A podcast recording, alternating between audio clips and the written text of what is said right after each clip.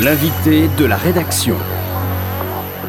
L'invité de la rédaction est grand reporter à Marianne, spécialiste des questions euh, du Moyen-Orient et de radicalisation notamment, mais c'est pour un roman euh, qu'elle est avec nous euh, aujourd'hui. Alors plus qu'un roman, c'est un voyage, un voyage à travers l'Europe, à travers le bassin méditerranéen, et un voyage aussi dans le temps, le rendez-vous des Gobelins aux éditions Écriture, et donc un roman qui mêle histoire fantastique aussi avec la découverte hein, d'un douloureux passé familial. C'est aussi l'histoire d'une rencontre, celle de la narratrice narratrice qui vous euh, ressemble. Euh, bonjour. Bonjour. Alors, c'est vrai que c'est une, une, narratrice euh, qui, Martine Gozlan, vous, vous, ressemble en, tout point. Hein. C'est une, journaliste et elle va rencontrer un, un mystérieux fantôme, Rose. Est-ce que vous pouvez nous dire qui est Rose? Alors, euh, d'abord, est-ce qu'elle me ressemble? Oui, mais vous savez ce que disait Cocteau dans Tom Alain Foster, je suis un mensonge qui dit la vérité. Donc, euh, euh, Rose, c'est en fait une, une figure du passé, une figure du passé familial qui a été complètement enfouie sous les allusions du temps et puis de la culpabilité aussi. Elle, est née en, Lituanie à Kovno euh, à la fin du 19e siècle et elle a dû fuir bien sûr avec sa famille des tanneurs, euh, des, des, tanneurs juifs qui se sont installés euh, sur les bords d'une rivière enfouie, enfouie comme le passé, comme les souvenirs, et qui s'appelle la Bièvre. Les, les Parisiens n'en ont peut-être pas entendu parler ou simplement de façon souterraine. Et, et Rose va Reisel en yiddish, son nom de petite fille, euh, va battre le rappel des souvenirs et prendre euh, sa descendante par la manche pour lui dire écoute, écoute-moi, parce que si tu ne m'écoutes pas, euh, tout sera aboli et je n'aurai pas d'existence. Et c'est aussi, bien sûr, un livre sur le passé qu'il faut savoir écouter couler en nous comme, comme les rivières, comme la Bièvre au cœur de Paris, sous Paris. Alors c'est vrai que euh, ce, même si ce voyage nous emmène en Lituanie, en Russie, en, Algérie, mais euh, il nous emmène aussi dans, ce Paris hein, de la fin du 19e siècle, début du 20e, avec euh, ce personnage central qui est la Bièvre. Vous venez d'expliquer effectivement que bah, il représente ses souvenirs disparus. Oui, alors la, la Bièvre, c'est c'est tout à fait fascinant. Alors pour la petite histoire, effectivement, je me suis installée à un certain moment pour euh, des raisons professionnelles dans le dans le quartier des Gobelins et qui m'est devenu extrêmement familier, surtout lorsque j'ai réalisé ce qu'il y avait, ce qui coulait euh, sous euh, l'avenue des Gobelins, sous la rue Croulbarbe, sous la rue de la Clé, des, noms qui avaient été évoqués dans mon enfance, mais de façon très très parcellaire. C'est une rivière qui a qui a eu sa vie pendant plusieurs siècles et sur laquelle euh, euh, se pressaient les, artisans, euh, les artisans juifs et non juifs d'ailleurs, et tout autour de la tannerie, autour de la découverte des couleurs, autour de la tapisserie, parce que sans la Bièvre, il n'y aurait pas eu, là, par exemple, la, la manufacture. Ah, nous avons un petit. De, ah tout à fait coloré euh, et et autour de, de, de, ces rives se croisent des personnages venus de tous les horizons, notamment tous les horizons diasporiques. Alors justement, la diaspora, vous, vous en parlez énormément. C'est un voyage à travers euh, l'Europe, euh, le temps. Donc euh, la narratrice va rencontrer ses ancêtres et c'est un voyage aussi dans, dans, dans, le judaïsme. et c'est finalement une rencontre entre passé et présent. Est-ce que vous-même, je connais déjà la réponse, mais est-ce que vous êtes appuyé sur vos souvenirs d'enfance? Il y a notamment de, de, très, de très jolies scènes de, de description, de, de rites, comme, comme de soirées de, Shabbat, avec, avec, avec beaucoup de chaleur. Est-ce que vous vous êtes appuyé sur euh, quelque part un amour du judaïsme que vous avez voulu euh, transmettre au lecteur de toute façon, l'amour euh, à Ava, c'est ça guide un peu tout ce que j'ai écrit, même avant ce roman, parce que dans mes dans mes essais, notamment sur Israël et sur des des héroïnes, des héroïnes d'Israël, des, des héroïnes nationales, poétiques, résistantes comme Rana Senesh ou la poétesse Rachel, je j'ai été guidée par l'amour.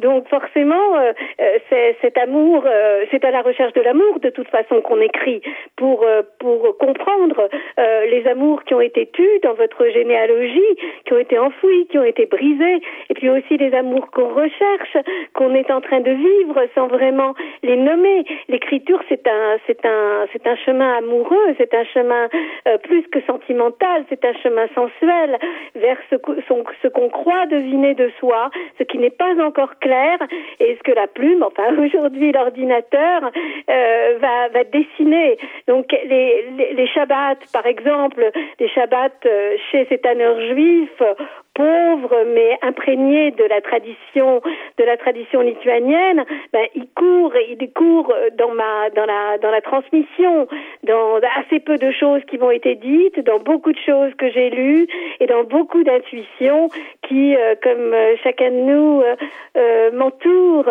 me cerne et me porte. Alors, euh, vous euh, parlez aussi d'une rencontre entre deux judaïsmes. Vous évoquez euh, le judaïsme lituanien qui, qui va donc de Rose, qui va rencontrer au carreau du temple le judaïsme d'Afrique du Nord, celui de, de Mardoché. C'est aussi la, rencontre de deux mondes. Et, ce mariage, j'allais dire, mixte, était très rare à l'époque. Oui, très rare. Je ne sais, je ne sais pas exactement. Vous savez, euh, il y a quand même eu euh, parmi parmi tous les, auditeurs qui nous écoutent, ils le savent très bien. Toutes nos histoires sont mêlées. Nous nous, avons tous des, enchevêtrements comme cela. Euh, et en tout cas, c'est un c'est la rencontre de deux univers effectivement, la neige et puis le, le soleil, une tradition une tradition euh, lituanienne euh, très très spiritualiste et puis euh, une tradition séfarade. je dis séfarade, je n'utilise pas du tout le terme séfarade, je dis orientale et je dis aussi algérienne parce que l'homme dont, dont Rose, dont Reisel va tomber éperdument amoureuse, c'est avant tout un juif algérien, mais pas un juif algérien des, des, de la capitale. Oui, du sud de l'Algérie, oui. Oui, mais de l'Algérie profonde. C'est une Algérie profonde euh, que je connais. Et là, bien sûr, les, euh, les voyages de la journaliste ont aidé euh, la romancière, puisque j'y suis allée, j'ai épousé à un certain moment les douleurs de, l'Algérie. Euh, ces, souffrances et puis ces rejets abominables, les rejets du passé juif aussi qui, qui demeurent, le rejet du passé juif. Donc, euh, si, vous voulez, bien sûr, euh, il y a y a une incompatibilité, je dirais pas entre deux judaïsmes, entre un homme et une femme, et cela s'aggrave parce qu'ils viennent de deux univers différents que ni l'un ni l'autre n'ont envie de connaître. Ils n'ont pas envie de se connaître l'un et l'autre. Ils ont été éblouis par la rencontre qui les arrachait chacun à une certaine, à une certaine solitude. Et malheureusement, euh, euh, l'âpreté de la vie de, de, euh, de, la vie en Algérie dans les années 1920, de la vie juive quand elle était pauvre, quand elle était, parce que c'était ça, c'était pas du tout les grandes familles d'Alger. tout, tout cela va évidemment produire une, une, un certain éloignement. Mhm. Mais, mais ce que je trouve extraordinaire, vous savez, dans le Talmud, on, dit euh, que Adam a été façonné avec les poussières de toute la terre. Et ce qui me fascine, c'est de, c'est de voir cette espèce de euh, toutes, ces poussières se mêler pour devenir chair finalement. Et une chair qui est qui est extraordinairement euh, qui est transmission et qui est celle du fils qui va qui va naître euh, et qui va étudier à l'école rabbinique le, le, petit Samuel et qui va finalement transmettre à, à ses propres à ses propres enfants euh, quelque chose qui a été tu et, et qui va revenir à la surface et mhm. c'est aussi donc un, un livre sur la, trans, sur la transmission qui, quoi qu'on fasse, survie, surnage.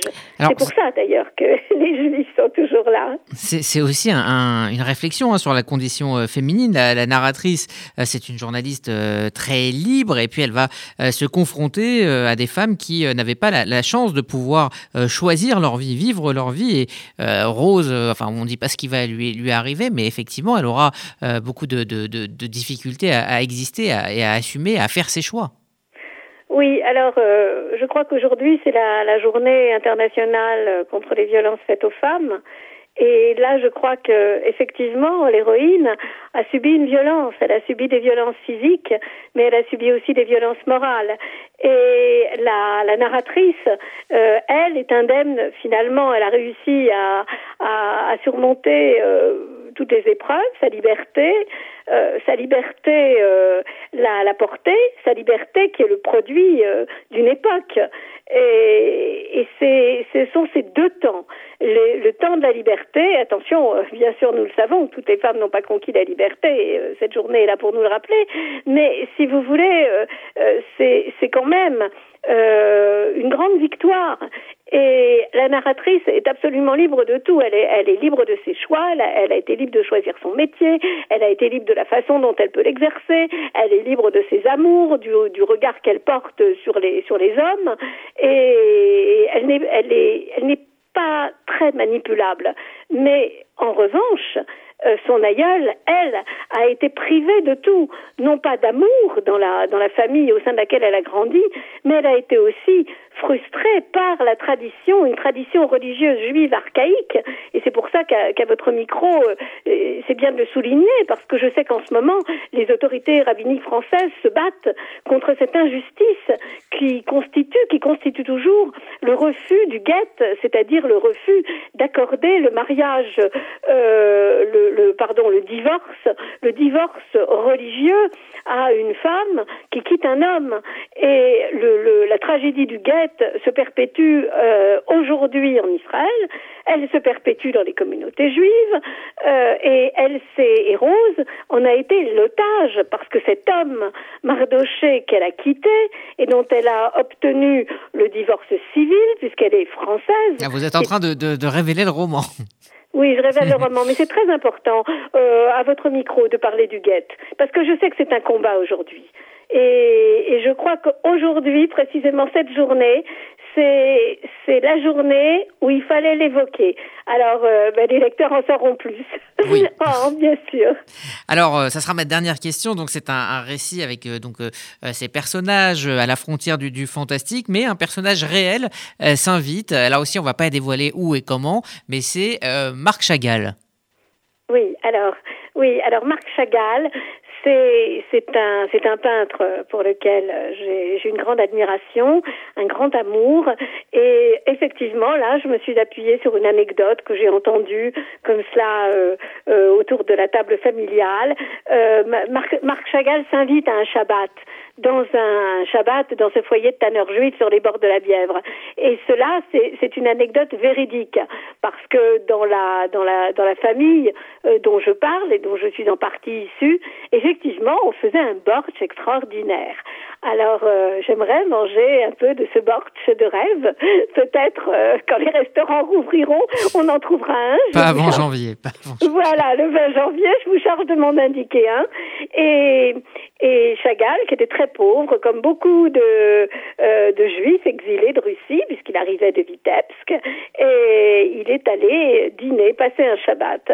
Et, et il devient un personnage du roman, bien sûr, parce que, pourquoi Chagall? Très vite, parce que Chagall incarne à la fois l'amour dont on parlait à Ava, l'amour de, la vie juive, du judaïsme, du judaïsme perdu, du shtetl, et en même temps la volonté de se débarrasser de, son archaïsme, la volonté d'y rester fidèle et la volonté de s'y arracher pour aller plus loin, plus haut et pour en parler mieux. Merci euh, Martine Gozlan. Donc pour euh, voyager Merci. à travers la Lituanie, la Russie, euh, l'Algérie et puis le, le, vieux Paris du début du siècle, eh bien c'est le rendez-vous des Gobelins que vous signez aux éditions Écriture. Merci d'avoir été avec nous. Retrouvez l'invité de la rédaction sur radio-rcj.info.